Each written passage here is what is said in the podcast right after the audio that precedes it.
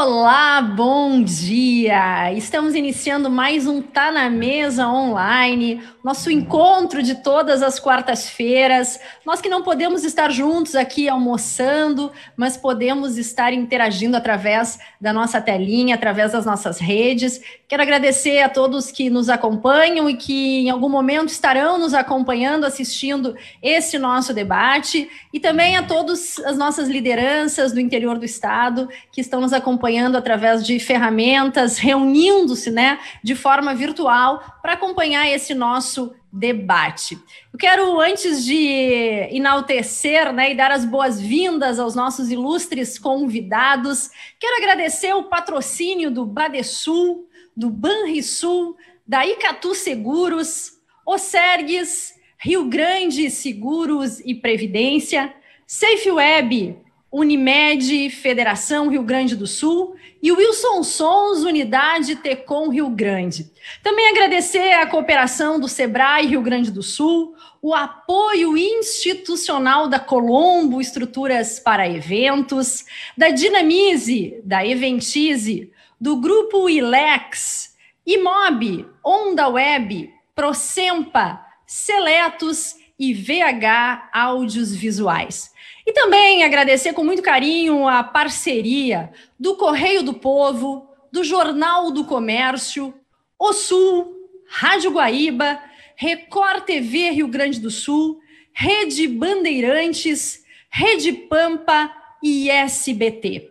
E hoje, em nome dos órgãos de imprensa aqui citados, eu também gostaria de reconhecer a importância do trabalho que vocês desempenham ouvindo todas as partes e proporcionando o amplo debate de ideias, trazendo luz para esclarecer a opinião pública.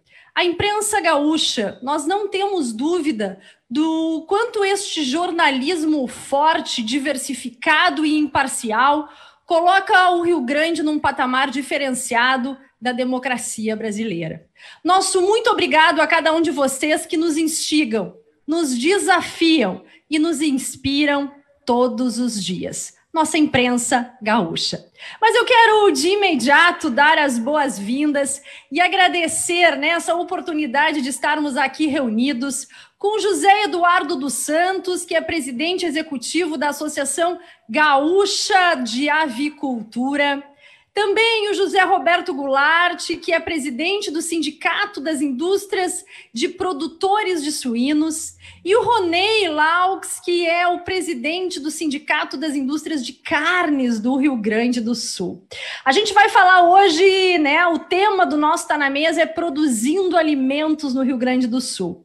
E eu quero é, dizer que nós tivemos a oportunidade na semana passada de fazer uma reunião né, com um grupo de empresários, lideranças empresariais do setor de uh, produção de alimentos do Rio Grande do Sul. E eu fiquei muito impactada com as colocações, com tudo que eu tive oportunidade de, inclusive, aprender sobre este setor aqui no Rio Grande do Sul. E naquele momento de imediato, né, eu combinei é, com a nossa equipe aqui da Federação que nós estaríamos fazendo o convite para que esses três líderes pudessem estar no nosso Tá na Mesa, oportunizando a todos os gaúchos esse debate sobre o que nós temos né, no setor de produção de alimentos no Rio Grande do Sul. Todos os aspectos positivos, aquilo que é relevante, aquilo que impacta a economia do nosso estado e também os grandes desafios. Eu, na semana passada, quando tive a oportunidade de estar com vocês, nós falávamos né, da nossa preocupação sobre a aprovação da reforma tributária e de que forma nós poderíamos influenciar o nosso parlamento para que não houvesse a aprovação e esse prejuízo para a classe produtiva gaúcha. E na oportunidade, eh, a gente percebeu né, que a guerra fiscal, que estar hoje produzindo no Rio Grande do Sul, é um grande desafio. E eu quero eh, passar de imediato a palavra para vocês, é, para que a gente possa entender um pouquinho mais do setor de cada um dos senhores, mas especialmente né, reconhecer esse trabalho que é feito por homens, mulheres, trabalhadores, empresários deste setor no nosso estado. Mas antes ainda de passar a palavra, eu quero dizer, né, eh, que com relação à reforma tributária, acho que nós tivemos um grande avanço no dia de ontem, quando houve este recuo, o governador eh, Eduardo Leite retirou o projeto da Assembleia Legislativa, oportunizando um amplo debate, né, trazendo luz e uh, reunindo lideranças empresariais, o próprio parlamento, a sociedade civil organizada, neste debate né, que é importante que seja realizado e que nós tenhamos mais tempo para produzir uma reforma contundente que seja impactante de forma efetiva para a economia do Rio Grande do Sul. De imediato, então, José Carlo Eduardo dos Santos, seja muito bem-vindo. Obrigado por essa oportunidade de nós estarmos juntos. Obrigado, Simone. É, realmente é muito bom estar aqui né, reunido com, com todo esse empresariado e representantes de vários setores da economia do Estado do Rio Grande do Sul, né, com colegas de, de, de setor né, do agronegócio que estão aqui, como José Roberto, presidente do CIPS, né, representando aqui a indústria de produtos suínos, o Ronei Lauxin também representando o Sindicato de Carnes da área de bovinocultura, né, e você aí que tivemos realmente na última semana aí, né, a felicidade de trocarmos algumas ideias, né, e já praticar o que você comentou há pouco, um amplo debate de ideias. Eu acho que nós tivemos naquela ocasião ali né, a oportunidade de expor os nossos pensamentos, a nossa convergência né, em relação né, ao que estava se propondo em matéria de reforma tributária, né, e também né, avaliar aí o que nossos setores podem continuar contribuindo com o desenvolvimento do Estado do Rio Grande do Sul. Então, agradeço muito o convite, né, é uma satisfação estar participando do Tá na Mesa da Federação, mesmo né, de forma virtual, né, e vamos então falar um pouco da nossa avicultura né, o que ela traz para o Rio Grande do Sul né, e o que ela pode ajudar ainda o desenvolvimento do nosso estado.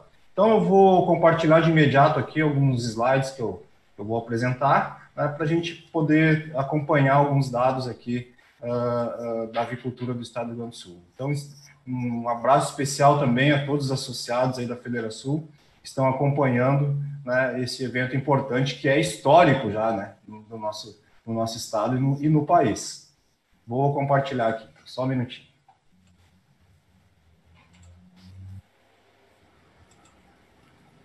Ok, estão visualizando?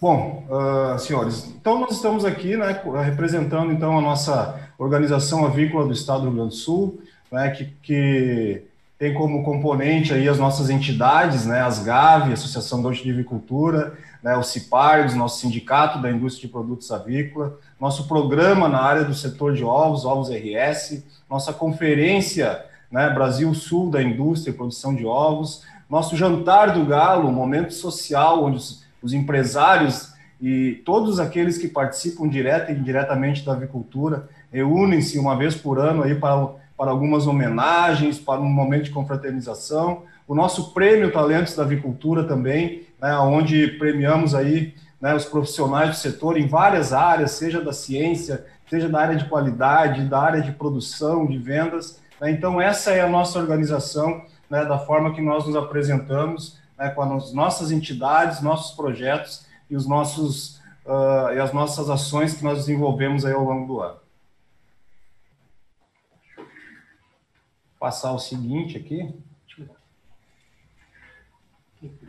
Ok, a avicultura do estado do Rio Grande do Sul, então, hoje ela é a terceira maior produtora de aves de corte do Brasil, terceira maior exportadora de carne de aves, a primeira exportadora de ovos do Brasil e quinta maior produtora de ovos do Brasil.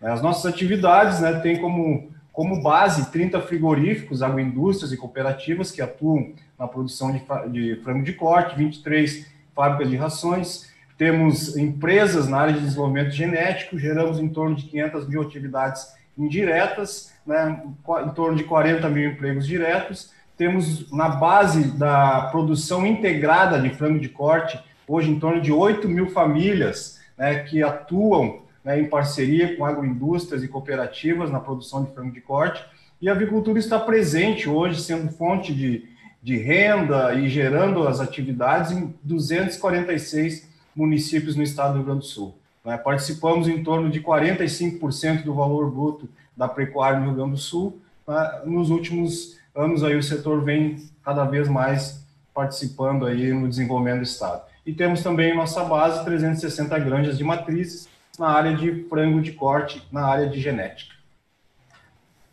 Em matéria de produção e mercado avícola, hoje nós produzimos em torno de 1 milhão e 600 mil toneladas por ano de carne de aves. Né? São 820 milhões de aves abatidas por ano. Né? Em média, isso dá em torno de 68 milhões de aves. São 950 milhões de pintos de cortes alojado ano. A nossa exportação está oscilando já, já em torno de 554 mil. Esse ano deve ser um pouquinho mais né, as exportações de carne de, de, frango do Rio Grande do Sul, que atendem aí mais de 150 países. Né? Hoje nós temos também uh, destinado para o mercado interno em torno de 500 mil toneladas de carne de frango, né? e também para outros estados do, do, do, Brasil em torno de 546. O consumo per capita de carne de aves hoje ele está em torno de 44 quilogramas por habitante ano, e os, e os nossos principais destinos de exportação Tá? São Ásia, Oriente Médio, África e Europa. Aqui é um comparativo né, em relação à, produção né, por estado. Né? Observem bem que nós estamos em terceiro lugar aqui no Rio Grande do Sul, terceiro maior produtor. Já tivemos na segunda posição, né? e, o, e o Paraná, há um tempo atrás, estava em torno, estava no quinto ou sexto lugar, né? mas hoje ocupa o primeiro lugar no ranking de produção de carne de frango do Brasil, com méritos, né, e também né, com condições de competitividade. Ao longo dos anos, o Paraná foi investindo muito na produção de grãos, que é a base da ração da, da, das aves, principalmente milho, né? E hoje o Paraná, então, ocupa o primeiro lugar. Segundo lugar vem Santa Catarina e terceiro Rio Grande do Sul. E hoje mesmo saiu na imprensa nacional né, que, completados dois terços do ano, a região sul, Paraná, Santa Catarina e Rio Grande do Sul, respondem por 80% do volume de receita cambial da carne de frango. Vejam bem como é, é importante essa atividade para o desenvolvimento do sul do país. Mesmo o Rio Grande do Sul né, se mantendo alguns anos na terceira posição. Né, poderíamos ter caído mais ainda, né, não fosse o ajuste que nós tivemos na matriz tributária do setor entre 2012 e 2013, né, quando conseguimos né, equilibrar a nossa competitividade com os outros estados. Naquela época mesmo, a carne de frango consumida no Rio Grande do Sul era em torno de 55% da carne era proveniente de outros estados. E de lá para cá, com entendimento, com apresentação de números, de fundamentações, né, a Secretaria da Fazenda, na época, com uma visão ampla né, e estratégica, concedeu aos setores os incentivos né, e fez os ajustes fiscais necessários para continuarmos gerando todos os empregos, as atividades que hoje nós geramos no estado do Rio Grande do Sul. Na atividade de produção de ovos, nós temos 40 granjas de médio e grande porte automatizadas no estado do Rio Grande do Sul, 200 mini e pequenos produtores né, na área de, de, pequena produção de ovos. Né.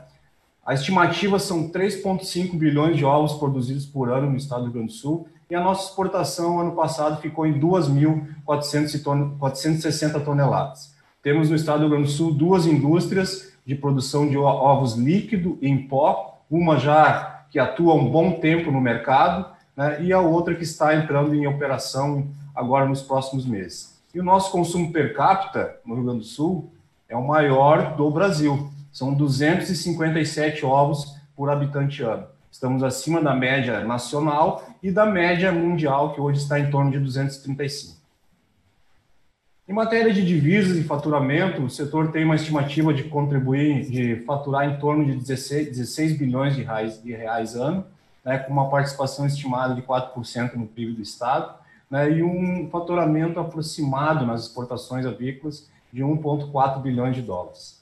Alguns investimentos, aquisições, né, em torno de 800 milhões de estimativa em investimentos em tecnologia de equipamentos e modernização, né, 1,8 bilhões, esse dado é de extrema importância, que o setor investe na aquisição de grãos, milho e farelo de soja. Então vejam bem como nós, além de gerarmos as atividades, além de gerarmos né, todo o desenvolvimento socioeconômico direto da avicultura, nós ainda contribuímos né, com outros setores da economia, né, que é a produção de grãos, a produção de milho, de embalagens, como nós temos ali. O nosso consumo estimado de milho por ano no estado do Rio Grande do Sul é de 2,9 bilhões de toneladas né, e farelo de soja em torno de 1 bilhão de toneladas.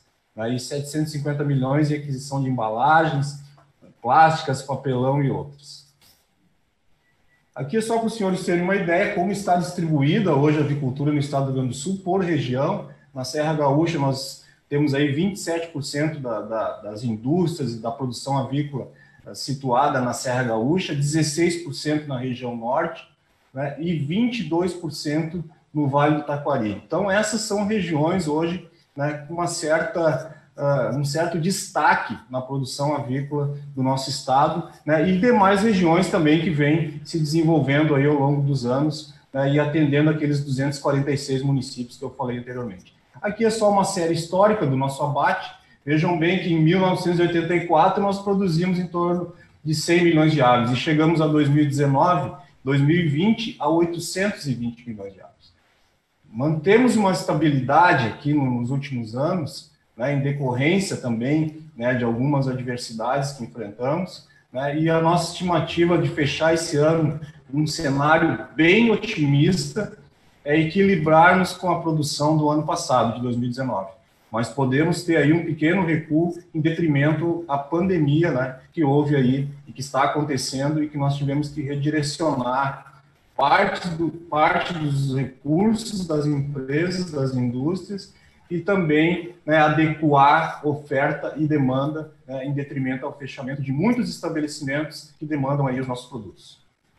Enfim, senhores, eu fiz uma apresentação bem rápida aqui, bem dinâmica, né, no sentido de, de colaborar né, com o debate, de colaborar com, a, com conhecimento em relação aos nossos setores, né, e eu faço aqui uma pequena observação né, em relação ao que aconteceu agora né, com o cenário aí da proposta de reforma tributária do governo do Estado. O nosso setor sempre se posicionou né, que é ciente e sabe que nós precisamos fazer alguns ajustes na matriz tributária do Estado do Rio Grande do Sul, assim como em outras áreas, né, como no próprio governo, a área administrativa, né, a continuidade né, nas privatizações, né, e também o que vem tramitando na Assembleia em relação a duodécimo né, e outros temas importantes. Porém, né, nós temos um ano né, que nós estamos enfrentando aí todas as adversidades né, que impactam a nossa economia e principalmente a nossa estrutura. Né. Com isso, uh, e também como nós estamos vindo há muito tempo buscando esse equilíbrio, essa competitividade com demais estados da União, né? Nós não poderíamos agora, né, ainda mais sofrendo os impactos de uma estiagem né, que derrubou a safra de milho, que derrubou a safra de, de soja, né, impact, que impactou diretamente no nosso custo de produção, né, sofremos aí uma oneração fiscal, né, segundo os nossos especialistas, que nós teríamos aí na casa de quase um bilhão de reais. Então, isso nos preocupa muito. Né? E eu volto a dizer, nós não somos contra uma reforma tributária.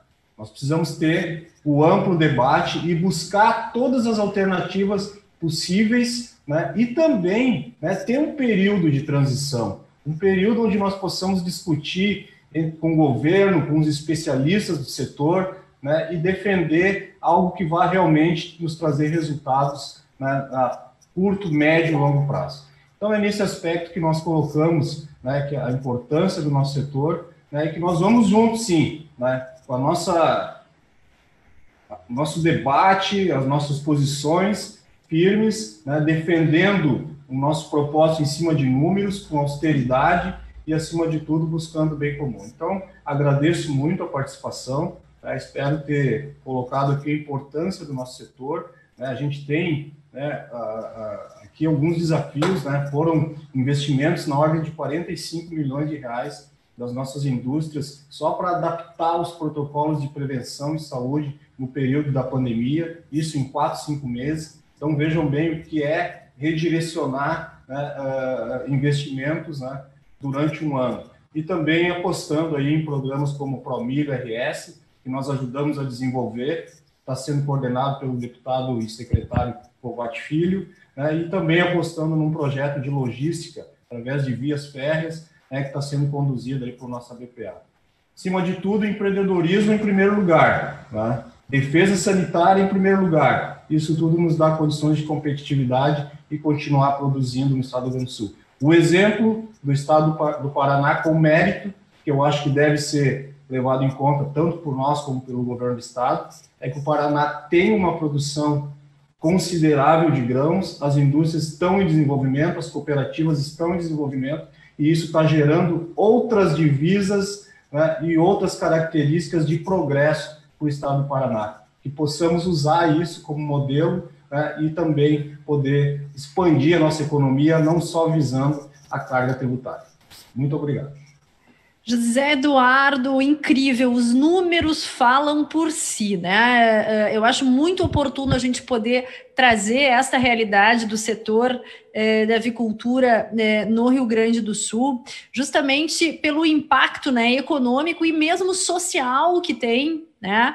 Uh, uh, e a relevância desse setor para a nossa economia. E eu ouvia né, atentamente é, é, quando tu colocavas essa questão dos números é, e o quanto né, nós somos pujantes enquanto Estado do Rio Grande do Sul, nessa cadeia, inclusive nacional, e pensava, né, nossa, tivemos estiagem, tivemos enchentes no Vale do Taquari, tivemos a Covid, são enormes os desafios para o setor.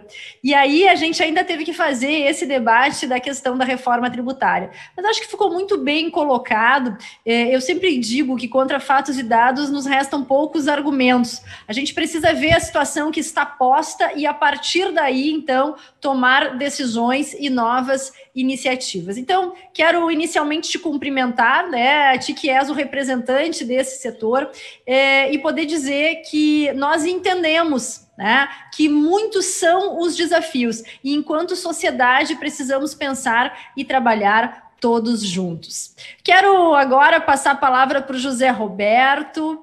É, muito bem-vindo, José Roberto. Que bom que a gente pode né, ter essa oportunidade de estar aqui e entender um pouquinho né, é, desse setor de suínos também, alimentos no Rio Grande do Sul, desafios, conquistas e a importância do setor para a nossa economia.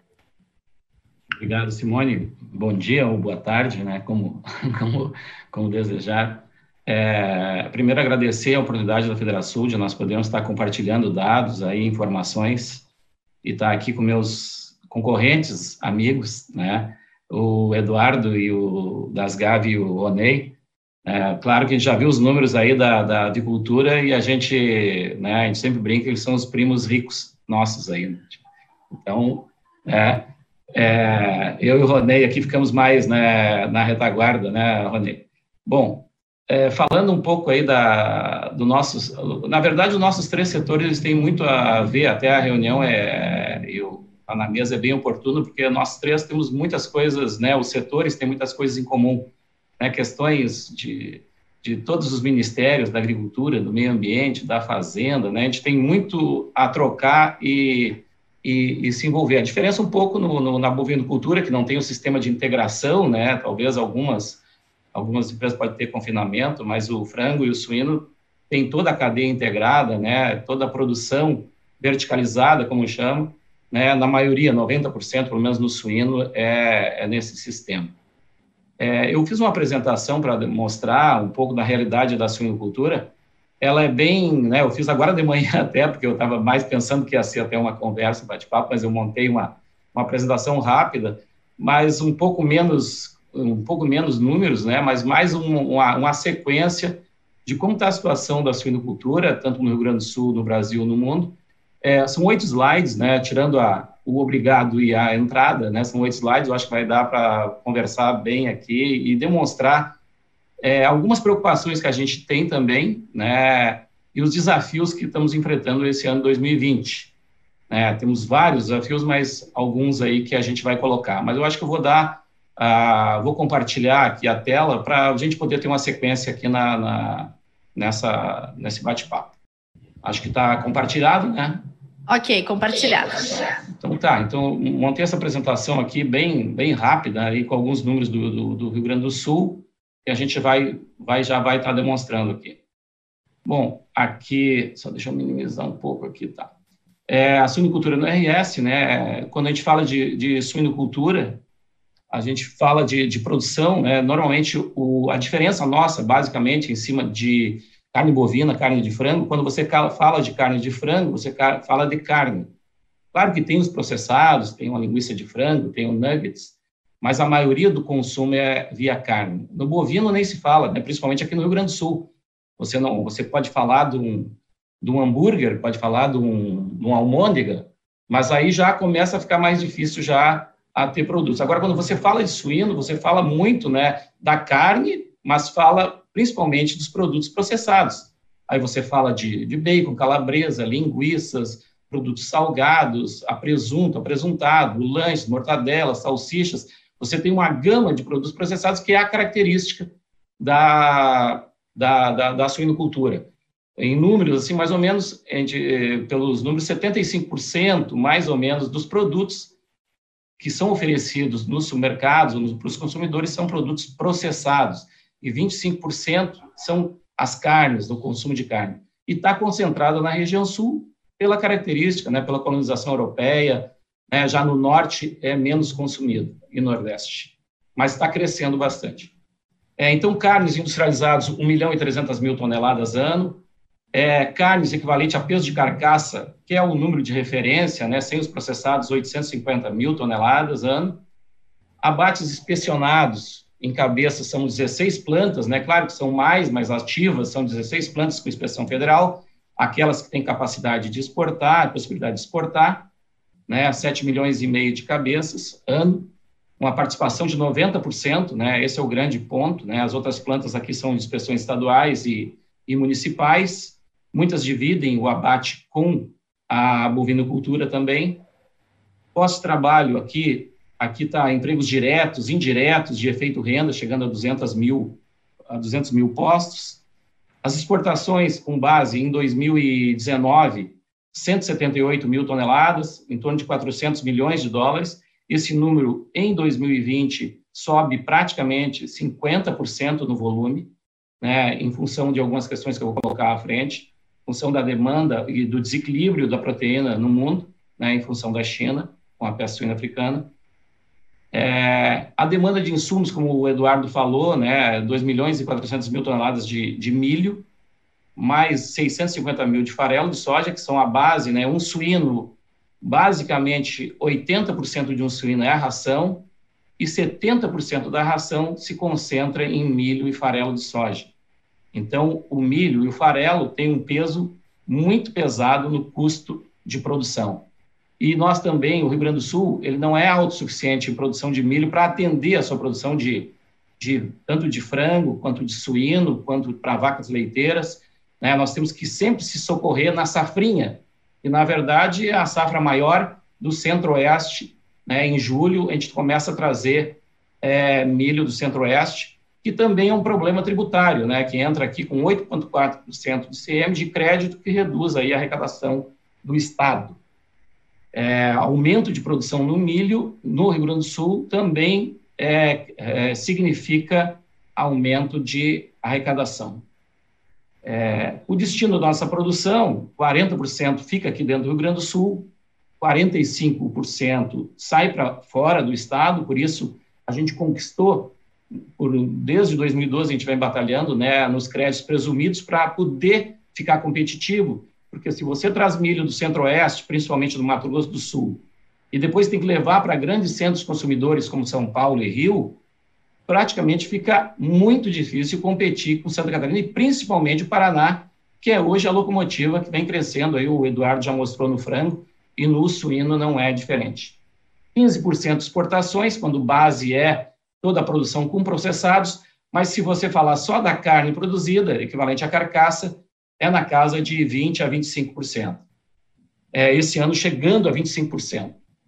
Municípios onde a suinicultura está presente, praticamente 280 municípios aqui no estado do Rio Grande do Sul, onde uma atividade que envolve a, a, a, as famílias né, e, e retém né, as famílias no campo. E aonde toda país serve para agricultura também, né, onde a agricultura está, o IDH nessas cidades é bem alto. Nós temos as primeiras posições do Estado em índice de desenvolvimento humano. Né? Então, onde a avicultura, onde a suinicultura está presente, com certeza a bovinocultura, né, os índices de DH são os primeiros, né, da, são as primeiras colocações, estão nas primeiras colocações.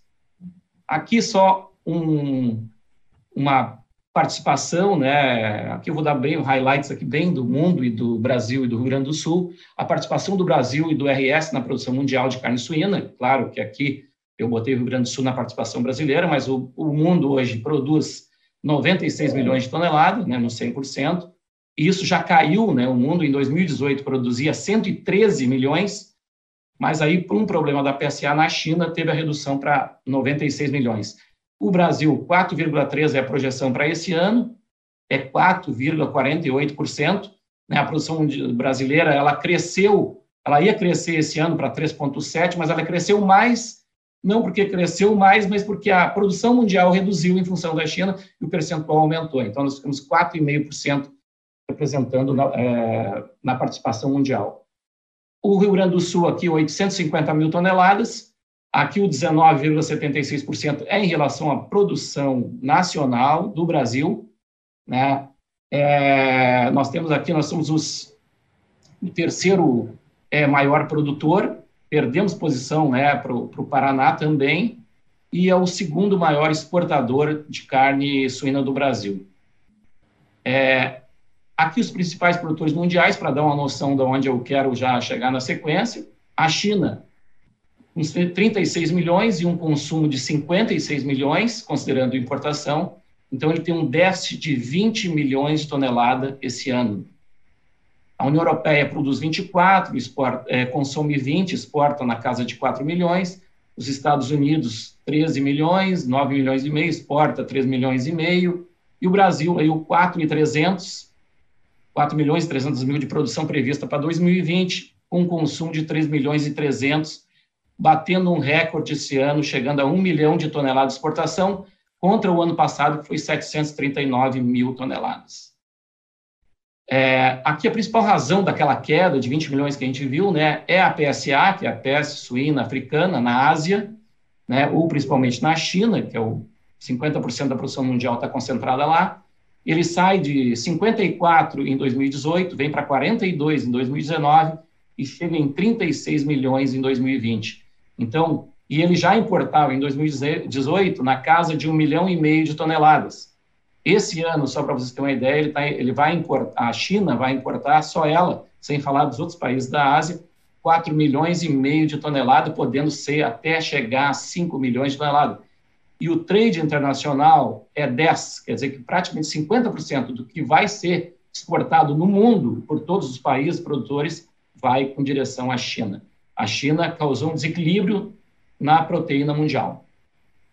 Aqui, só para não assustar ninguém, né, a produção brasileira é 4 milhões e 300 mil, a exportação, como já tinha colocado, é 1 milhão de toneladas, e a oferta interna é 3 milhões e 300 mil. E a população brasileira, de 211 milhões, então o per capita se mantém em 15 quilos, até um pouquinho maior. O, a, a questão aqui é para mostrar que é o, o aumento da produção que teve no Brasil esse ano, ele foi direcionado para exportação e não está prejudicando a oferta nacional. Vamos dizer, não está faltando carne suína. Então, a, a, o per capita se mantém. Aqui, o desafio da suino, os desafios da suinocultura no RS em 2020 é manter a, a atividade atrativa e competitiva dentro do Estado, e aí entra todas as questões, inclusive a questão tributária, incentivar a produção de milho no RS para nós evitarmos trazer milho do Centro-Oeste e também prejudicar a arrecadação e melhorar o status sanitário aqui buscando os novos mercados, que é o que aconteceu com a publicação agora da questão da retirada da vacina da fitosa né, no bovino, que vai propiciar nós a participar de mercados muito importantes, muito interessantes, como Japão, Coreia e outros.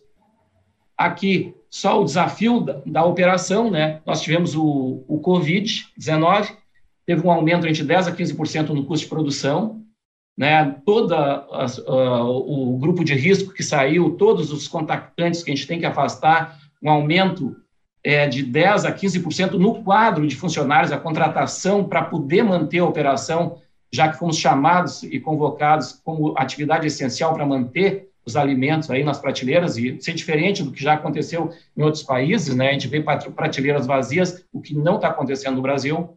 Né? Nós tivemos um aumento de mais de 58% de farelo de soja, agora falando de setembro 19 com setembro de 2020 um aumento de mais de 59% no milho comparado setembro de 19 e comparando com setembro de 2020, um aumento de mais de 10% das embalagens, né? O Covid também influenciou nisso. O pessoal que recebeu ali, é, principalmente o pessoal que é, a falta de aparas, né? Por uma uma redução nos catadores de papelão, né? Influenciou também nisso. É, um aumento de mais é, de 10% no, plá, no plástico também que nós tivemos um aumento de mais de 2% de materiais de manutenção, é o cobre, material elétrico, tudo está sendo influenciado. Hoje tem uma dificuldade até para se adquirir. Né? Essas informações aqui de milho e de farelo de soja, principalmente, como eu comentei antes, o peso que ele tem na ração e o impacto que ele vai ter no custo e no aumento dos preços já está acontecendo. É, o desafio pela frente, desafios, é a reforma tributária estadual, que foi posta, temos uma reforma, um anúncio de uma reforma tributária federal, né, previsão da safra 2020-21, que a gente sempre está com o coração na mão, porque nós dependemos de variáveis como o clima, né, e está anunciando talvez um pouco de seca, novembro, dezembro, isso já trouxe uma, uma pressão aí para o setor. Dólar, que a gente nunca sabe o que vai ser, e também aquilo que pode acontecer que nem imaginamos, né? Porque últimos anos a gente tem passado por no setor nosso, principalmente, né? Você tem, você imagina tudo menos aquilo que vai acontecer. Quem imaginava que ia ter Covid esse ano? Né? Quem imaginava que em 2016 nós ia ter aquela carne fraca?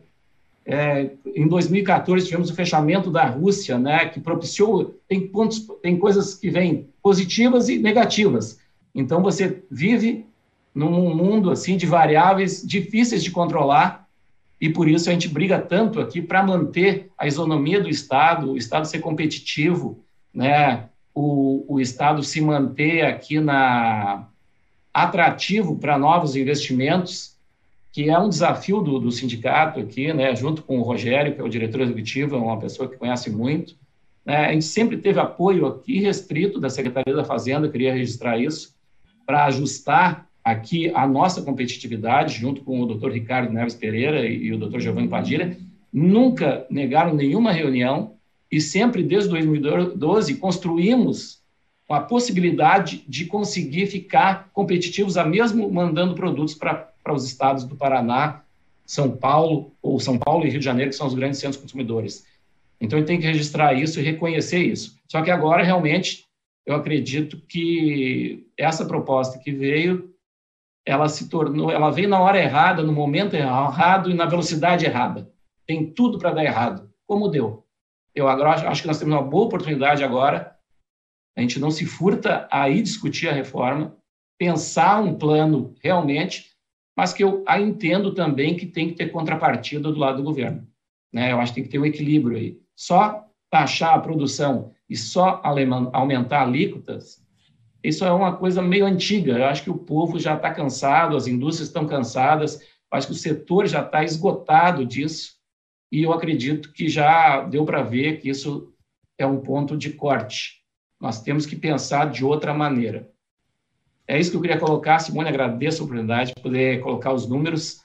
Tentei ser o mais breve possível, mais resumido possível. É difícil falar pouco dos setores aqui. Eu, eu, eu vejo que os, os colegas também têm dificuldade mas eu tentei resumir o mundo, o Brasil e o Rio Grande do Sul aqui bem rapidamente, mostrar o que está acontecendo e o que, que é são os desafios para o nosso setor.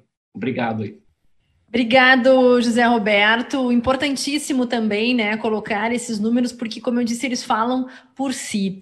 É, esse reconhecimento que tu fazes, né, a vários atores aí, especialmente do poder público, ele é importante. Acho que eu também queria aqui deixar um abraço para o Ricardo Neves, é, da Secretaria da Fazenda, incansável, né, na busca pelo diálogo, na busca é, por achar formas de minimizar todos os impactos, enfim. E é isso que a gente precisa, né, é ter parceria, porque essa parceria do setor privado com o poder público, especialmente quando eles entendem, né, que não pode onerar, que não pode aumentar e que tem que ampliar a competitividade nossa, né, com outros outros estados é fundamental. E no setor da uh, suinocultura, a gente percebe que também existem grandes desafios. Não é fácil, né, eh, estar aqui produzindo no Rio Grande do Sul. É, tu colocas ali no, no final da tua fala, né? A gente também tem um ponto de desafio que é não saber o que virá. É, não, não se imaginava ter, por exemplo, esse ano estiagem, Covid cheia, enfim, e a gente está aí sobrevivendo. Então, é sempre importante destacar também a bravura dos nossos empreendedores, desde uh, agricultores né, familiares, enfim, até as grandes indústrias, que, que juntos né, conseguem vencer todos esses desafios. Eu queria aqui colocar é, o Ivandro Rosa, da SIC do Vale do Taquari, ele diz que é muito oportuno esse tema, o Vale do Taquari tem interesse é, por ser uma das regiões com maior participação na produção e processamento de proteínas no Rio Grande do Sul. Também, então, um abraço, Ivandro, que está aí nos acompanhando, e nós temos vários, é, tem grupos aqui, né, que, que fazem alguns comentários, especialmente no sentido uh, de, dos desafios que precisam ser vencidos e que não é fácil produzir alimentos. Eu confesso para vocês, antes de passar a palavra para o Ronei, né, meu marido é produtor rural e ele passa o tempo todo olhando o, o, aplicativos de tempo. Vai chover, não vai chover, tem janela, planta, colhe. Eu disse, gente, eu não tenho perfil para isso, né? Porque é uma questão muito pessoal, assim, de poder fazer esse acompanhamento. Tá, e agora vai chover 10 dias e não dá para plantar. Como é que faz? Perde janela e tal. E vocês estão exatamente, né, falando sobre esses setores que dependem também do clima e de diversos fatores que não são controlados pelo homem. Desafios, mas que sem dúvida vocês conseguem superá-los. Ronei, e a questão da carne no Rio Grande do Sul, né? O nosso estado aí, o estado do churrasco, é um estado que se orgulha, né, dessa tradição. Como é que é produzir carnes no Rio Grande do Sul? Bom, uh Boa tarde, Simone. Agradeço muito por esse convite de estar aí compartilhando essas informações com todos vocês, também aos meus colegas Josés, José Eduardo e José Roberto, né? Os setores que têm muito em comum com nós também. Mas, como tu já disseste, Simone, eu só peço perdão que eu não recebi a informação a tempo de que nós poderíamos compartilhar materiais aqui. Eu tenho, sim, alguns dados para passar para todos aí, mas não tenho em formato aí de, de compartilhamento. Mas uh, a questão da carne bovina e ovina, que é o que o nosso, a nossa entidade representa, o Cicadex, uh, aqui no Rio Grande do Sul, uh, realmente é um setor que ele empolga, né? ele, ele faz parte do nosso DNA, ele faz parte da nossa vocação, ele faz parte da história do Rio Grande do Sul. Né? Se nós formos estudar um pouco a história do Rio Grande do Sul, a gente vê que tem muito a ver com produção de carne, com a pecuária, né? E isso realmente é uma coisa que nos deixa muito contentes. Em relação aos demais setores aí que me antecederam, nós temos muito em comum, sim, mas também temos características de produção bastante diferentes. Enquanto que o suíno e o frango têm a produção organizada através da indústria em parceria com o produtor, de forma verticalizada, no sistema de integração, já no bovino, esse é o meu grande sonho de nós um dia também chegarmos lá. Mas pelas características eh, dos entes envolvidos, né, eh, este, isso se torna um pouco mais difícil, até pelo ciclo de produção que é mais longo, no caso do bovino, né? Então, nós temos esses desafios também aí que, além dos outros que todos enfrentam, as questões logísticas e tudo, né? Estamos num estado, eh, numa ponta de um país, onde muitas vezes nós temos desvantagens logísticas para operar nesse mercado tanto a nível local como a nível nacional até internacional. Uh, mas uh, o nosso setor, então, ele tem uma relação muito forte com o produto rural. Né? Nós dependemos absolutamente a indústria do produtor e o produtor da indústria, um não vive sem o outro, mas temos uma característica um pouco diferente no sentido da comercialização. São, são dois elos que são interdependentes, mas ao mesmo tempo operam em uma independência.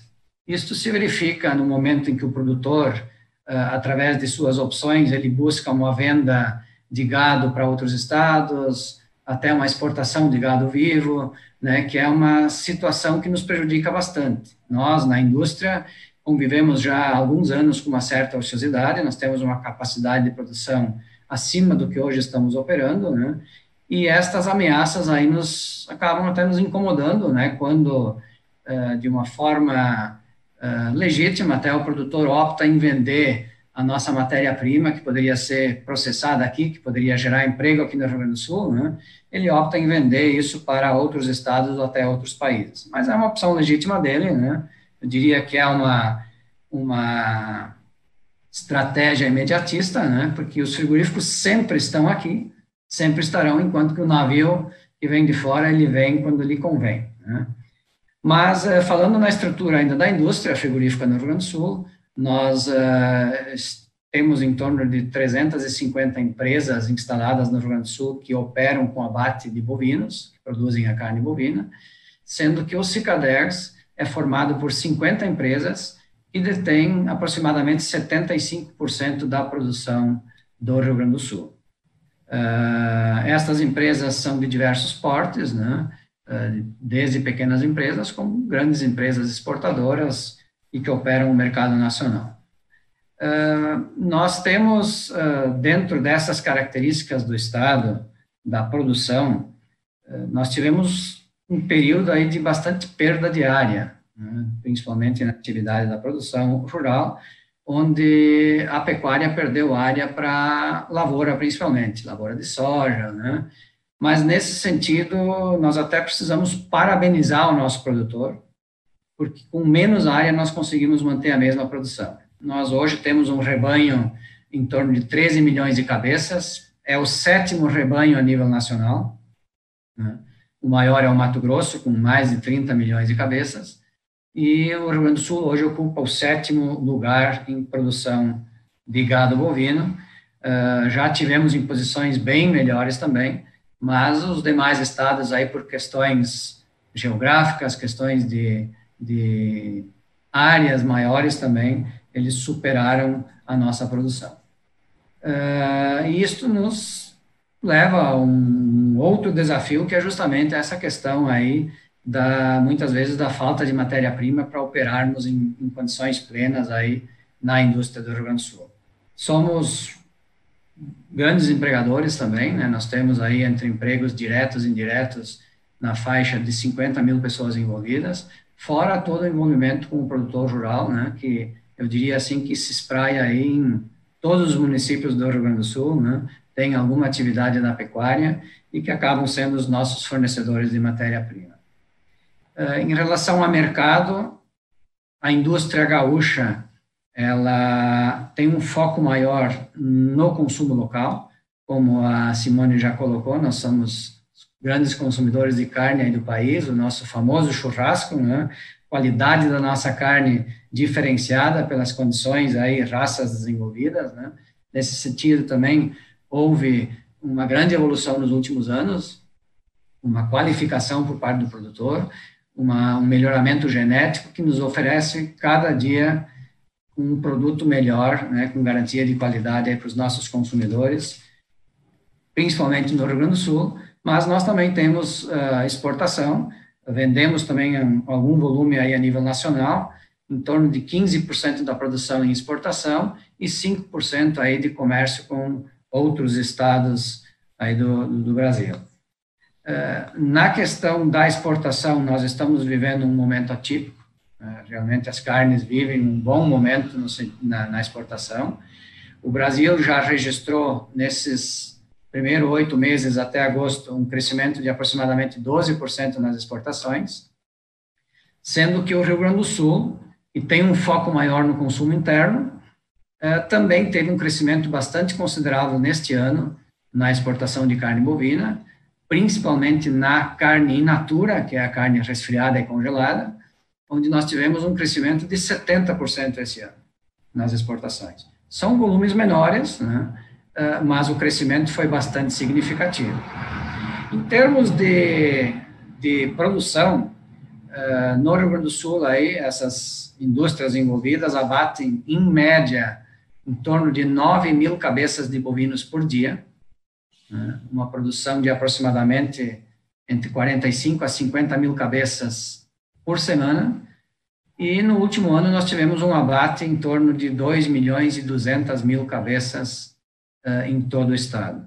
Bastante volume, né? são animais de maior porte, o que resulta num, numa receita, num faturamento também bastante significativo.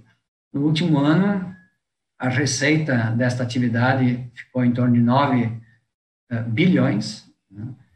uh, o que é bastante significativo para o PIB do Rio Grande do Sul. Na questão ainda de mercados, também o principal mercado hoje da carne, né, não poderia ser diferente, também é a China. E neste ano, já a nível de Brasil, teve um crescimento aí na carne bovina de mais de 140% em termos de volume. Né? Então, é muito significativo, né? E representa 46% da exportação nacional de carne bovina, uh, só o mercado da China. Né? E em seguida já vem Hong Kong também, que fica ali junto, né, que representa mais 13% das exportações. Então, somando China com Hong Kong, nós estamos falando aí aproximadamente em 60% uh, da exportação brasileira de carne bovina para esse destino. Uh, ainda em relação ao Rio Grande do Sul, uh, nós tivemos agora recentemente, neste ano, este grande desafio uh, da pandemia. Né? Fomos convocados e eleitos como atividade essencial, e não poderia ser diferente. Tivemos que enfrentar este grande desafio de manter as nossas atividades em funcionamento eu sempre tenho dito para aqueles que tiveram que parar a sua atividade, uh, a grande dificuldade que estão enfrentando ainda para se recuperar, o momento difícil que viveram, mas nós que continuamos as nossas atividades também enfrentamos momentos de grandes dificuldades. Né? Principalmente o setor frigorífico aqui no Rio Grande do Sul teve um período onde ele estava no olho do furacão né, em relação à Covid. Né? Uh, tivemos que investir muito em prevenção, graças a Deus conseguimos atravessar, ainda estamos uh, com grandes desafios pela frente, né? A pandemia ainda não terminou, continuamos com todos os, uh, os, os, preparativos, todas as ações no, no sentido da prevenção e estamos conseguindo manter a atividade, estamos conseguindo manter o, o fornecimento de alimentos, né? Para a população local, população brasileira, inclusive a nível mundial. Então, esse desafio realmente uh, foi muito grande para nós, mas nos, nos gratifica em podermos estar contribuindo né, com, com a recuperação também, uh, a travessia deste momento aí, e, e para que, na sequência, também possamos ajudar ainda a recuperar uh, os índices e a, a, questão da economia aí do Rio Grande do Sul e do, do Brasil. Agora, recentemente, tivemos esse desafio aí da reforma tributária, na qual nós também, em bloco, né, eu sempre digo, nós formamos um exército aí, na questão aí dos, da produção de alimentos, da cesta básica, né, que seria muito fortemente impactada. Nós não conseguimos realmente compreender a mudança desse eixo de, de, de, de, de tributação, né, uh, em cima destes produtos que acabariam afetando muito negativamente a todos, né? principalmente as pessoas de menor renda, em função de que isto geraria aumento de preços, poderia gerar queda de consumo, isso acabaria criando um círculo vicioso negativo na economia do Rio Grande do Sul. Então, acho que foi acertada esta decisão do governo de retirar o projeto. Também nós aqui queremos afirmar que nunca fomos contrários a uma reforma tributária, muito pelo contrário, eu acho que ela é necessária mas como aqueles que me antecederam já, já comentaram, não era o momento certo, não, não é o momento certo de se fazer isso. E então eu acho que nós precisamos reunir toda a sociedade gaúcha, como está se fazendo, mas com, com mais tempo para debater um, uma reforma que realmente seja efetiva e que possa contribuir com o desenvolvimento do, das atividades econômicas no, no Rio Grande do Sul.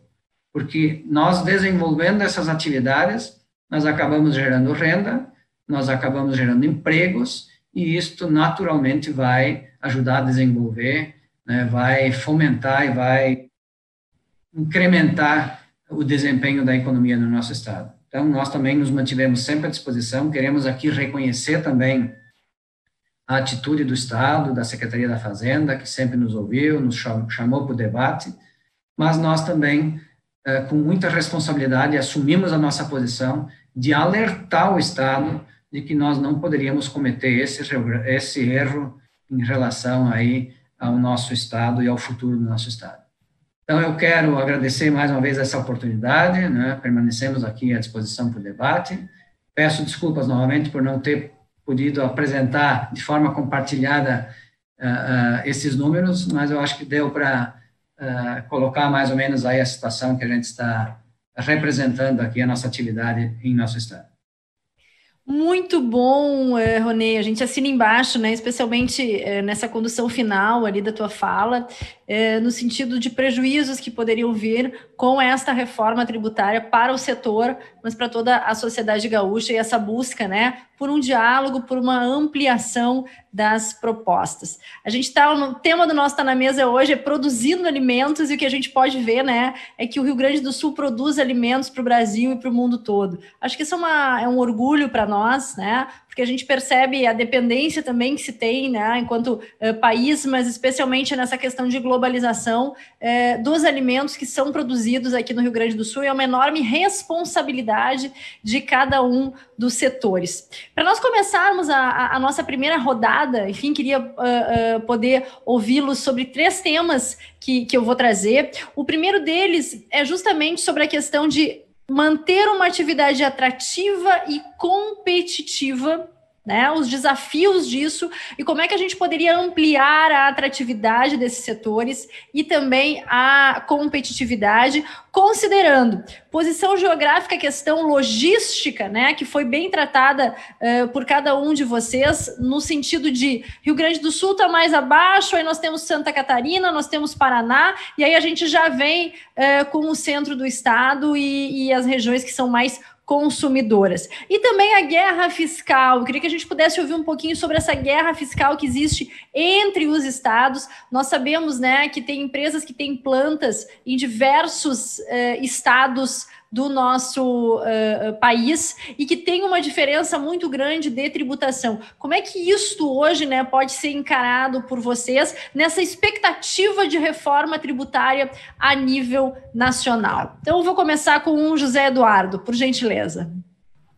Ei, obrigado, Simone. Também já aproveito para parabenizar o José Roberto e o Ronei pelas colocações.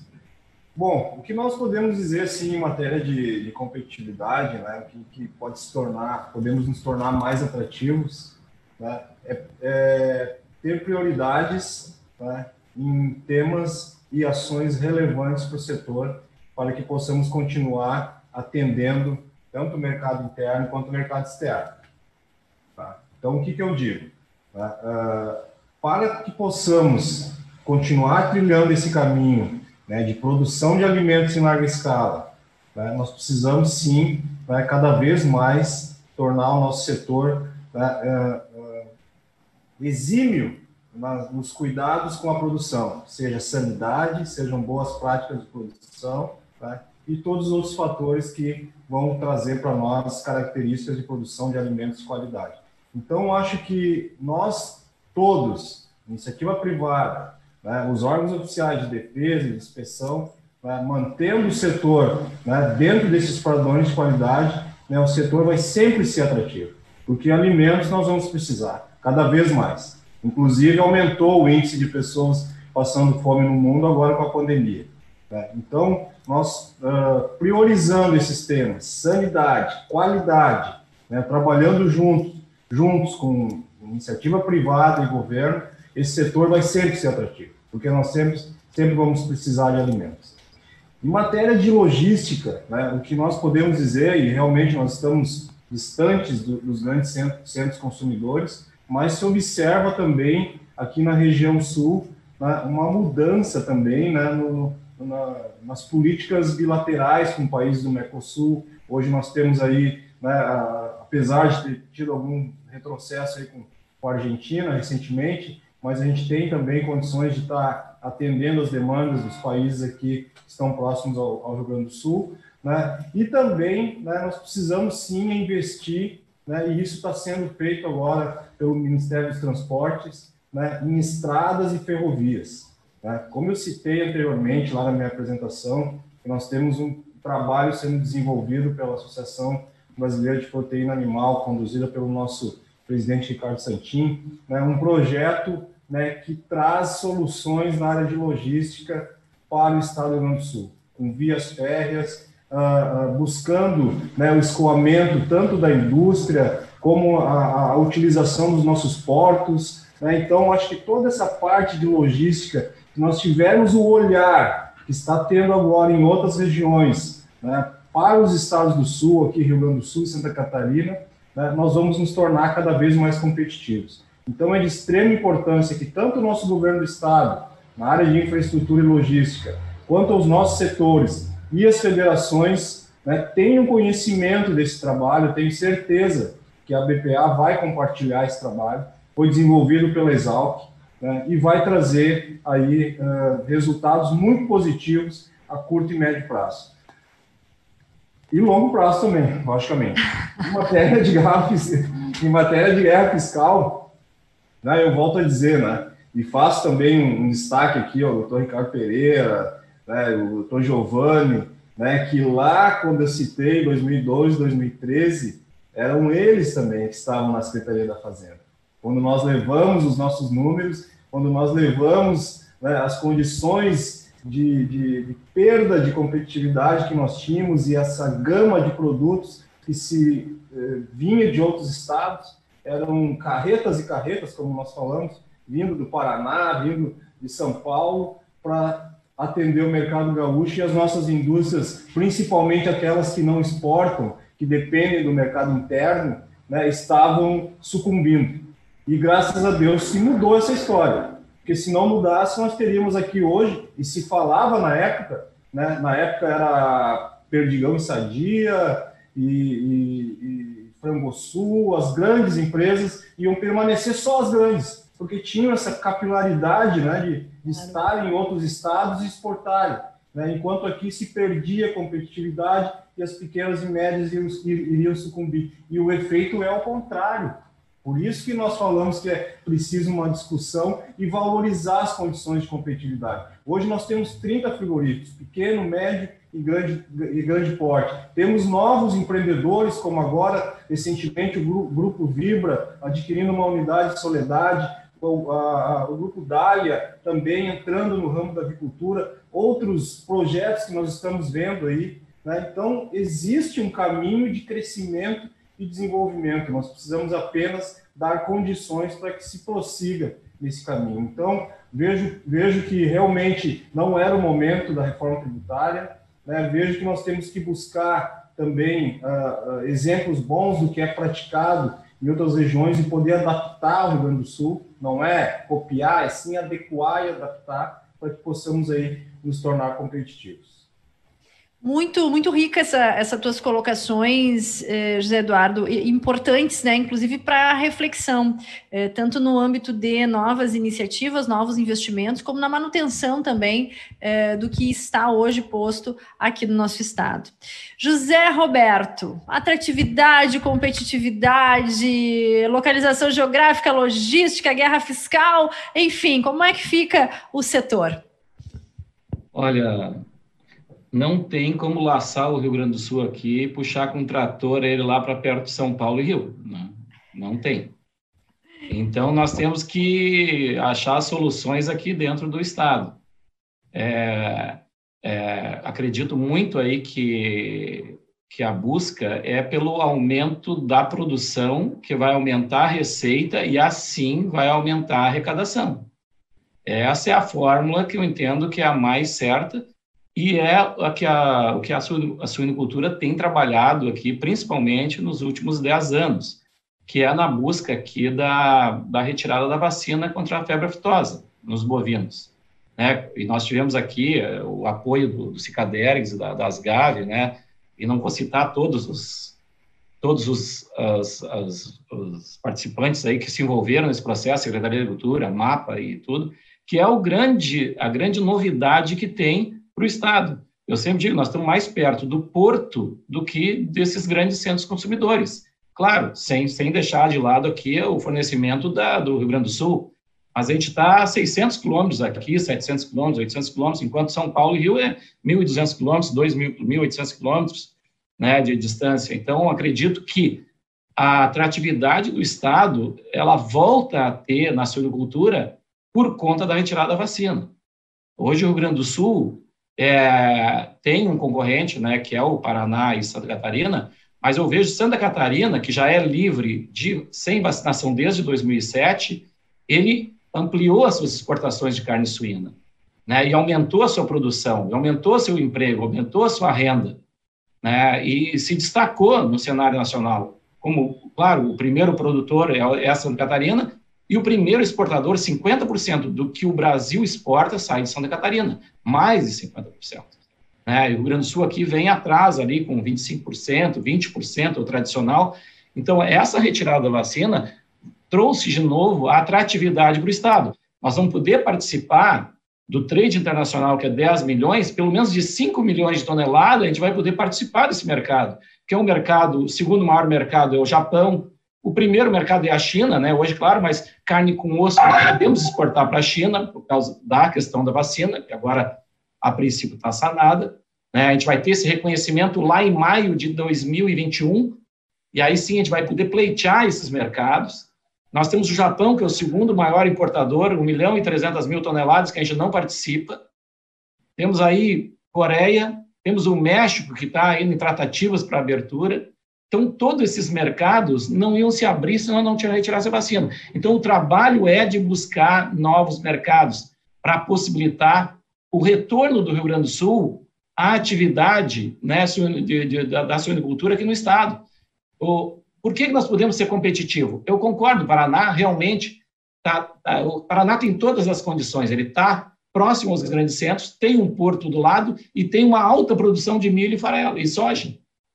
Né? Agora, com Santa Catarina, ah, nós podemos competir. Santa Catarina não produz soja, ou produz muito pouco. Milho não é autossuficiente, é bem menos autossuficiente que o Rio Grande do Sul. Tem um menor espaço, né, já com, comprometido, já novos frigoríficos já têm dificuldade de se instalar, questão hídrica. Agora, o Rio Grande do Sul tem espaço, tem milho, só tem que incentivar a produção, tem soja, abundância, tem porto, né? E tem know-how para produzir, tem cultura para produzir. Eu, sinceramente, é uma, uma, opinião minha, acho que o Rio Grande do Sul pode ser o segundo maior produtor passando Santa Catarina. Claro, é usada a minha pretensão, bom, tem que ser, né? Senão não, não tem graça, né? Então, a nós aqui estamos acreditando que podemos aí contribuir muito com, com o Estado nessa questão e por isso aí eu tenho que, o governo do Estado foi decisivo também no apoio para a retirada da vacina, e nós vamos buscar ganhar esses mercados e aumentar a produção interna, que é onde está a suinocultura, a bovinocultura, mexe com polo metal mecânico, mexe com toda a produção de grãos, é, envolve toda a parte de, de, de logística. Né? Claro que o que o Eduardo falou, nós vamos enfrentar dificuldades, nós temos que voltar a produzir milho aqui no estado. Lá em cima, nós vamos, o milho agora ganhou a exportação, né, ganhou as usinas de etanol e também tem a, a, a produção de alimentos. Né? Antes era só para produção de alimentos, um pouquinho de exportação, mas agora ele está ganhando o mercado internacional, né? assim como o soja já ganhou. Mas eu entendo que essa questão toda de, de é, ser atrativo né, para alguém investir no Rio Grande do Sul passa pela retirada da vacina e, nós estamos ficando para trás muito tempo, muito patinando aí, não conseguindo avançar, e agora a gente tem essa oportunidade. Na questão tributária, é o que, nós, o que o Eduardo colocou, nós temos discutido bastante, Né? Eu acredito que o aumento da produção de milho aqui já tem um efeito pesado na arrecadação, porque vai deixar esse milho de entrar, entra com 8,4% de crédito, e isso as empresas acreditam e deixam de pagar ICM, né? porque é o crédito boom. Então, acredito que a produção interna incentivada com irrigação seria um caminho. As outras discussões, a gente já tem até uma certa é, equivalência já em algumas questões ali, do, pelos créditos presumidos né, que foram já é, concedidos nesse período, na busca da isonomia com os outros estados, mas claro que na distância a logística não tem como né, resolver. É, essa é muito complicado. Claro que a gente gostaria de ter que o Mato Grosso do Sul e o Mato Grosso, quando vendessem milho para cá, tivessem a mesma, o mesmo critério da exportação, porque eles têm que vir para os estados do Sul para escoar a produção.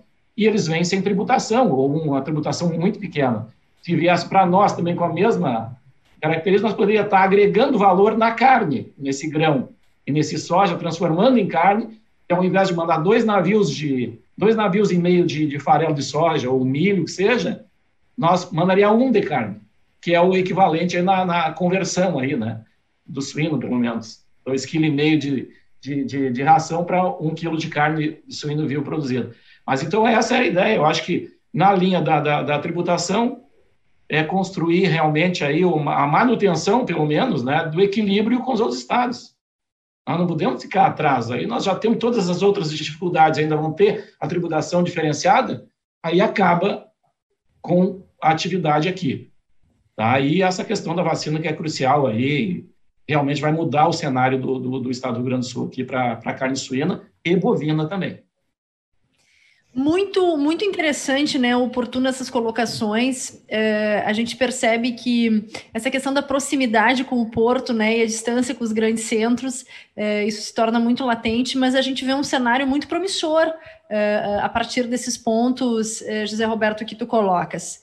Ronei. né, né é, Simone? É, hoje, o, o, na questão do milho, a gente não pode deixar também de dizer que a gente já, desde 2016, tivemos uma seca dura aqui o Paraguai e a Argentina viraram estados do Brasil na questão milho, né? Então a gente busca se hoje importar milho desses países que para nós são praticamente estados, né? É, então são mais próximos até do que o MS é. para poder suprir a necessidade. É interessante. Ronei, é, vale aquela grife carne made in Rio Grande do Sul, em função de toda essa nossa tradição? Quais são os desafios nessa questão da atratividade, a competitividade para o setor?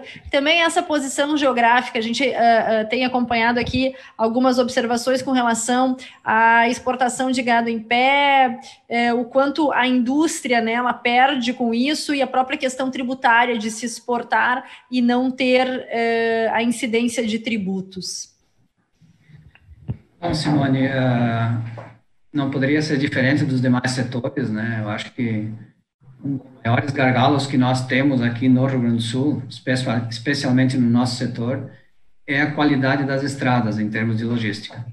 E nós buscamos a nossa matéria-prima, né, principal matéria-prima, nos quatro cantos do estado.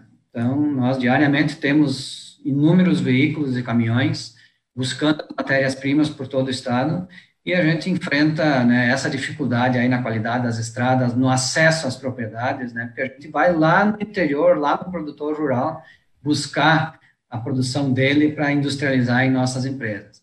Então, essa questão aí, em termos de logística, no nosso setor, pelo menos, é a que mais nos afeta. Né? A questão de localização, sem dúvida. Né?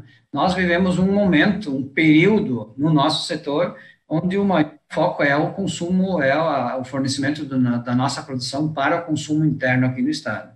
Mas, sem dúvida nenhuma, o Rio Grande do Sul tem potencial, tem qualidade de produto, eu já disse, tem DNA, tem vocação para produzir carne, né? sem dúvida nenhuma, nós temos uma excelente qualidade de carne, e nos oferece uma enorme oportunidade de ampliar nossa produção, oferecer ela com mais vontade eh, para outros estados e para o mundo. Hoje, eh, nós temos uma dificuldade de, às vezes, a empresa não poder assumir um grande compromisso porque ela não sabe se ela vai ter o produto para poder fornecer ao seu cliente. Então, às vezes, a gente deixa de ser mais agressivo em mercados nacionais ou internacionais, por esta situação uh, de não ter a garantia sempre da matéria-prima para a indústria? Inclusive enfrentando momentos de sazonalidade. Nós temos na carne bovina e na produção de bovinos os períodos da safra entre safra no estado, né? inclusive tendo que nos socorrer em determinados momentos uh, de carnes vindas de outros estados em função da baixa oferta aqui em nosso estado. Mas isso, eu diria, é hoje um desafio, mas nos oferece uma grande oportunidade né, de, de nos organizarmos, de produzir mais e de fazer e desenvolver eh, com isso o nosso em relação às questões tributárias, que sem dúvida nenhuma sempre são um gargalo dentro da guerra fiscal que é prática comum, uh, a gente frequentemente tem sido enquadrado, o setor da cesta básica, os setores de carnes, né, produção de alimentos, tem sido enquadrados por determinadas correntes de setores privilegiados. Ah, porque esses setores são privilegiados, porque pagam menos imposto, porque têm créditos presumidos. Muito pelo contrário. Nós não temos privilégio nenhum. Tudo que a gente tem aqui de redução de carga tributária ou de crédito presumido é para nos dar um mínimo de competitividade com os demais estados, dentro justamente desta guerra fiscal. Inclusive, nós sempre estamos correndo atrás. A gente tem quase que sempre copiado alguma coisa de outros estados para nos mantermos vivos, né, com uma certa competitividade e uma possibilidade de sobreviver. Mas são setores que, via de, via de regra, trabalham com um envolvimento muito grande, investimentos muito altos, né, porque se envolvem desde a produção rural lá, financiando, no caso da produção integrada, né, financiando a atividade, mas com margens muito pequenas. Né? No final das contas, lá, quando se finaliza a, a conta toda, né, o balanço final, o que resta, o que sobra para estas empresas para novamente reinvestir no seu negócio, manter o negócio de pé, é muito pequena a margem. Né? Então, isso é uma característica do setor e é, também não deixa de ser um desafio. Né? Porque nós temos que nos manter e sobreviver uh, com essa margem muito pequena. Mas então, ainda em relação à questão tributária, né, uh, da forma como está a situação hoje a nível de país, nós não temos outra alternativa senão manter a atual carga tributária desses setores, porque caso contrário nós vamos estar uh, com a sentença de morte. Né? se o país todo fizer uma reforma e buscar uma equalização, num patamar talvez um pouco acima do que hoje está se contribuindo, uh, talvez até seja possível isso. Mas numa iniciativa individual de um Estado se descolando totalmente do que está sendo praticado nos demais estados, realmente seria um desastre. Então, esta é a grande discussão que nós precisamos fazer, né, com muita, muito cuidado, com muita responsabilidade, para não cometermos um grande erro aí para o futuro. Muito bem, eh, Ronei, nós somos na Federação muito enfática com relação a esse projeto de reforma tributária, eh, porque nós entendíamos, né, assim, a realidade de vocês, de outros setores também, e tu fostes é, muito firme quando tu diz, olha, se nós aumentarmos, né, tributos sobre as nossas atividades, é uma sentença de morte, porque esta guerra fiscal que existe, ou a gente entra na guerra, né, fortes e combativos, ou a gente fica de fora. E, e é, eu tenho falado muito, especialmente nesses últimos é, dias, né, sobre esse preconceito que se tem com relação a incentivo fiscal, benefício fiscal. Parece que é sempre assim, ah, dá benefício para um setor, para uma indústria, o lucro fica no bolso, né, dos seus acionistas ou do empresário. Isto não é verdadeiro é, benefício fiscal, incentivo fiscal, é uma forma de nós mantermos a competitividade das nossas empresas aqui no Rio Grande do Sul, no sul do Brasil, diante desta guerra que está acontecendo. Então, uh, uh, a gente percebe né, o quanto essas reflexões elas são importantes e extremamente necessárias.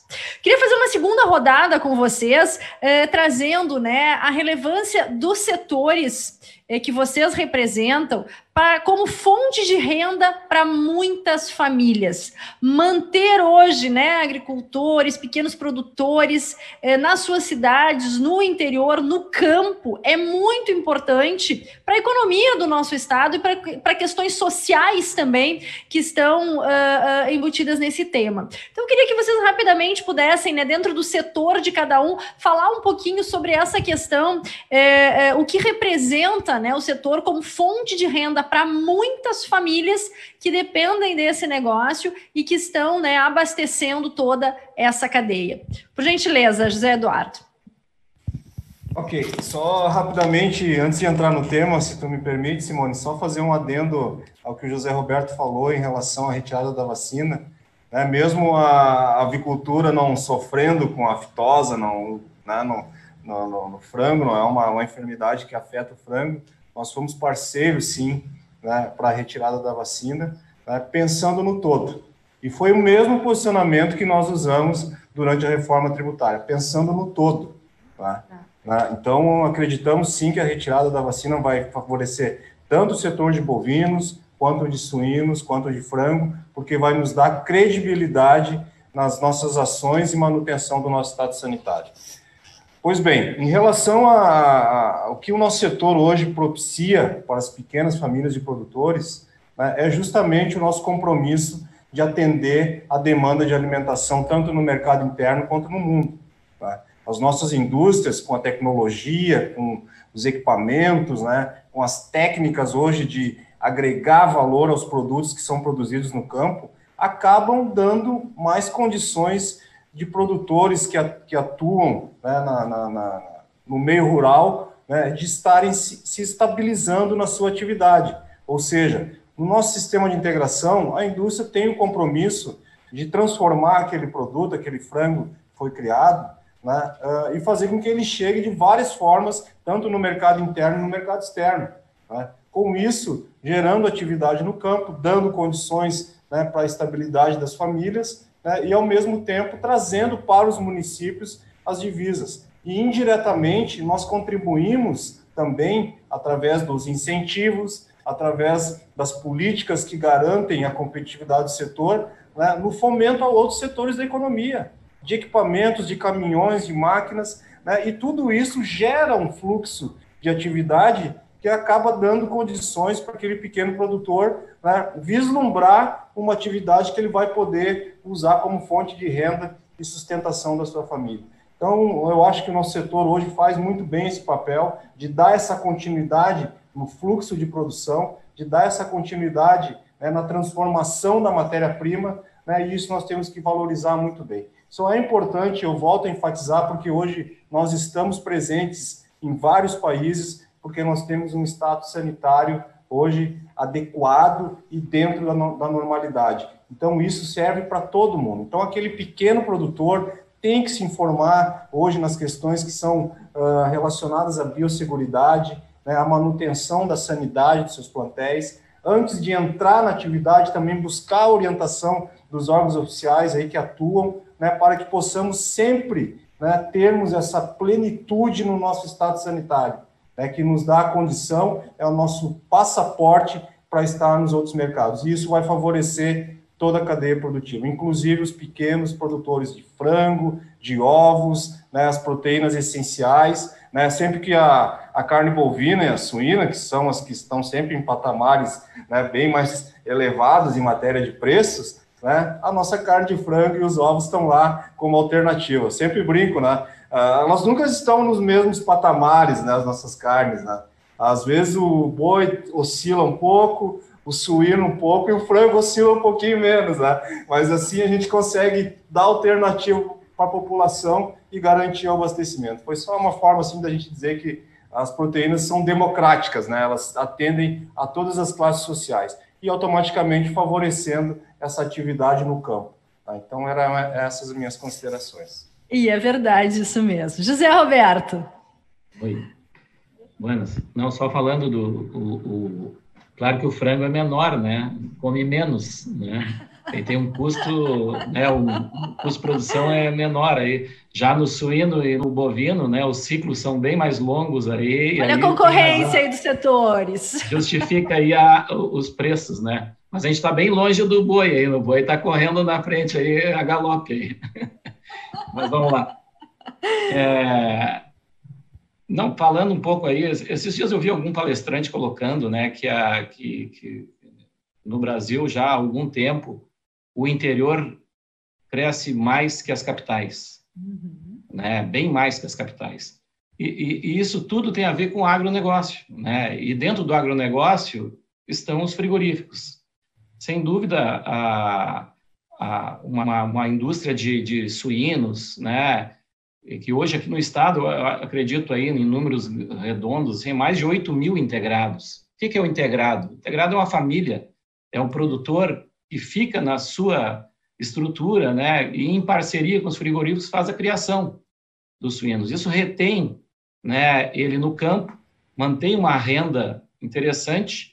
Dos 497 municípios, acho que o Rio Grande do Sul tem, pode ter uma, não sei se são 497, mas eu acho que é por aí, é, mais da metade dos municípios, 280, 279, eu falei, a suinicultura está presente. E isso impacta diretamente no índice de desenvolvimento humano.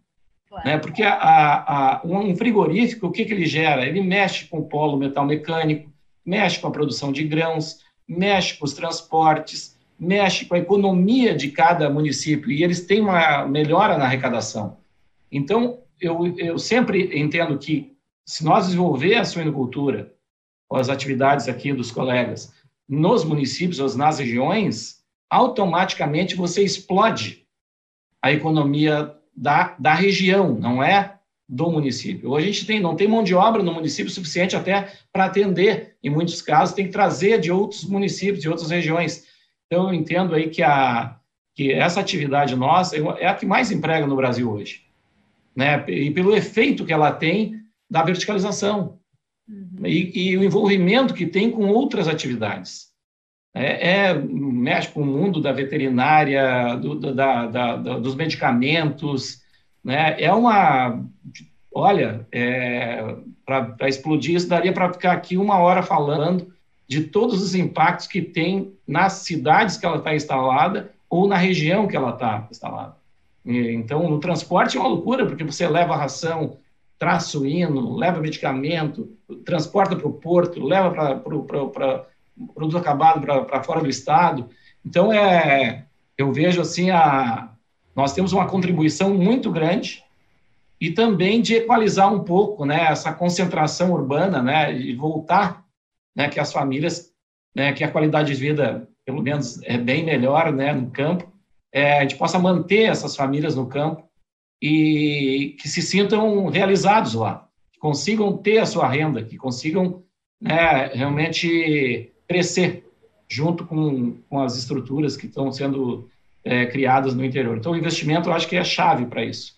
E eu tenho certeza aí, se nós olharmos, é bom alguém, se quiser olhar, até tem esses números, poderia estar apresentando, do IDH, da onde é, tem atividade suína. Né? É, nós estamos ali ponteando sempre ali nos primeiros 30, 40, 50 de, dos 497, nós estamos dentro dos 10% ali, é, com os melhores índices de desenvolvimento humano do, do, do, estado do Rio Grande do Sul, aonde tem as atividades aqui é, da, da, da proteína animal.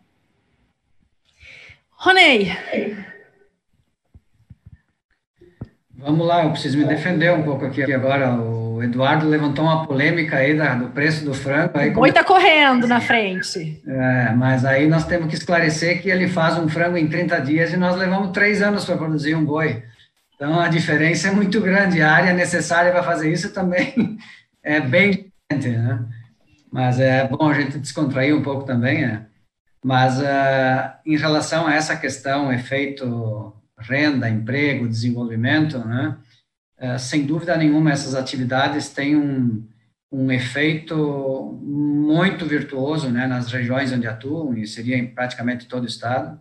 Eu vivo num município pequeno, numa região de pequenos municípios, né, onde essas atividades têm é, gerado efeitos muito positivos, né, mantendo as pessoas uh, nas suas atividades rurais, uh, viabilizando a sua manutenção, uh, gerando retorno para os municípios, inclusive os municípios incentivando essas atividades também. Então, é uma união de esforços que tem dado resultados muito positivos né, para essas regiões onde, onde há esta produção. E então, é da indústria para trás, em relação ao produtor, gera efeitos muito positivos, e da indústria para frente também. No caso do bovino, a gente poderia citar aqui, talvez a gente tenha um levantamento de 50 setores da economia que não digo que dependam, mas que utilizam matéria-prima resultante de atividade frigorífica. Então, a carne é um item. Né? Nós temos, por exemplo, setor coreiro calçadista, setor de alimentação, setor de embalagem, setor de transporte. É muita coisa que acaba envolvida, assim como o José Eduardo já comentou, que acaba envolvida uh, nesta atividade de produção de alimentos e especificamente no setor de frigorífico. E isto gera emprego, isto gera renda, isto gera desenvolvimento.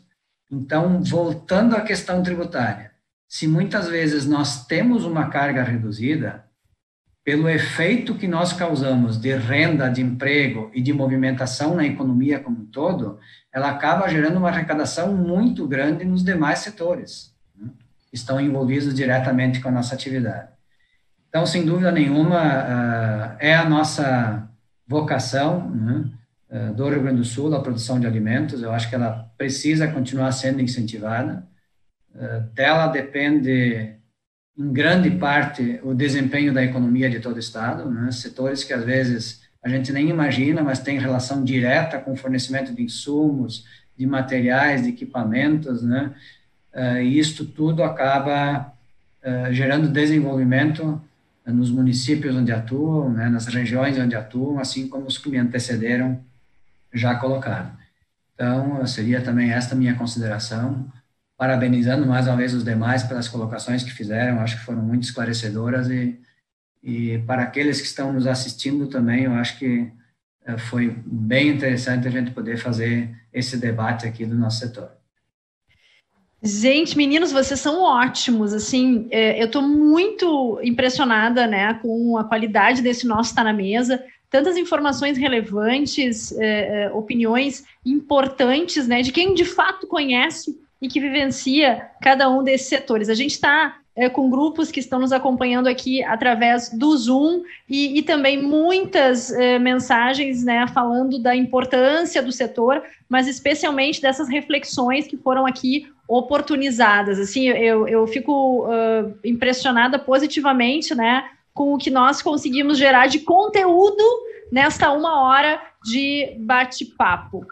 Mas hoje, 23 de setembro, eu não posso encerrar esse nosso Tá na Mesa sem falar de Grenal. Grenal agora aqui nas próximas horas nós vamos ter Grenal. E eu quero ouvir o palpite de vocês, colorados, gremistas. Eu, na condição de super gremista, acho que meu time não está indo muito bem. Tem que dar uma chacoalhada a gente precisa né, entender que é hora de fazer mudanças, mudanças efetivas, e assim como a gente faz nas nossas empresas, como a gente produz também nas nossas famílias, está na hora do Grêmio dar uma chacoalhada, mas eu queria ouvir os nossos José. José Eduardo, qual é que é teu palpite para logo mais? Olha, eu acredito, eu acredito que hoje nós vamos sair vencedores, tá? Não, eu não sou um colorado fanático, mas eu acho que chega uma época do ano, né, ou uma determinada fase, né, vocês têm que começar a se equilibrar. Tá? E nós estamos numa fase desfavorável. Se nós observarmos o histórico dessa dupla Grenal aí, né, são fases. É a fase do Inter e a fase na hora da fase do Inter começar a voltar. Então, meu dou como palpite. É, tem uma grande expectativa aí por parte dos colorados também, José Roberto. Olha, tia, eu não, eu não costumo tirar a toalha. Eu, eu sou gremista e vou para o jogo achando que vamos ganhar. Até terminar o jogo, tá valendo né, a, minha, a minha teoria. Mas o Grêmio realmente, os colorados vão ter uma vantagem hoje, né? Nós vamos com um time praticamente desfalcado todo aí, né? Não sei nem quem é que vai jogar. A zaga eu nem sei quem vai ser. Então a gente Você já entendeu que não é se o Grêmio então, perder por isso, viu? É isso aí, não, já tô. Grenal não tem essa de, de, de, de desfalque, Grenal é Grenal. Nós estamos indo bem, bem mal aí nesse jogo aí, mas eu acho que vai dar para ser um 2x1 um aí. Ó, oh, 2x1 um, tá bom, muito bem. Ronei. Com o Grêmio onde o Grêmio estiver. A esperança é a última que morre. É, mas eu não me arrisco a dar palpite no resultado de hoje, porque realmente os times estão desconfigurados, né? Mas se poderia dar um palpite pelo retrospecto, provavelmente vai dar briga de novo, né? Isso a gente poderia. Tá, agora. Ô, Eduardo, fecha a câmera aí para nós ficar um papo de gremista aqui só. nós estamos em maioria, nós estamos em maioria aqui, ó. É. ah, legal, mas a gente espera mesmo que seja um, um, jogão. Eu acho que essa rivalidade ela é muito, muito salutar para o Rio Grande do Sul. A gente tem né, dois times aí que brilham no mundo uh, e que essa rivalidade fique dentro do campo, mas assim, ó, que fique no, no, no bate-bola, né? Que a gente não tenha disputas ali uh, no, no, braço, como a gente teve no, no, último Grenal, enfim, e que a gente sirva né, como um exemplo aí para o Brasil desse bom futebol que a gente tem. E essa rivalidade, eu acho que ela é muito bacana, porque ela nos aproxima, ela nos une e ela fica dentro do campo. Bom, se vocês estivessem presentes aqui, eu fico devendo um bom almoço para vocês. Assim que tudo isso terminar, a gente vai ter a oportunidade de convidá-los para estar aqui presente conosco em Porto Alegre, na nossa casa na Federação. Eu daria um abraço bem apertado em cada um e entregaria um presente da Federação para vocês.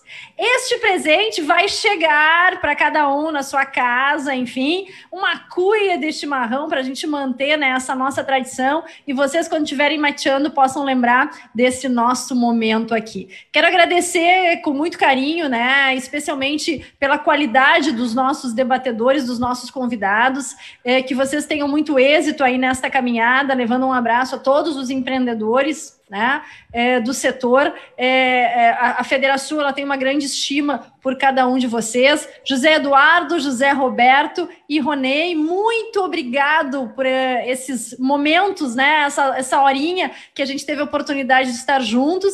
E eu quero agradecer também a todos que nos acompanharam, seja através do Facebook ou do Zoom, e a todos que também em algum momento vão estar assistindo esse nosso Tá na Mesa Online, agradecendo a audiência e combinando que na próxima quarta-feira estaremos reunidos. E na próxima quarta-feira nós vamos ter a entrega do prêmio Vencedores do Agro. É muito triste, né? Nós, certamente, nós três, estaria, quatro, estaríamos nos encontrando na Expo Inter. Esse ano não tem Expo Inter, mas nós temos né, a nossa tradição de celebrar o que dá certo no agronegócio. E por isso nós vamos na próxima quarta-feira, neste mesmo horário, meio-dia, estar fazendo a entrega do prêmio Vencedores do Agro. Também, né, de forma virtual, os nossos convidados eles estarão aqui conosco, cumprindo todos os protocolos de segurança, mas é uma forma da gente poder, de fato, celebrar o que dá certo, o Rio Grande do Sul, do agronegócio que tanto nos orgulha. Muito obrigado aos nossos painelistas, muito obrigado pela companhia de todos.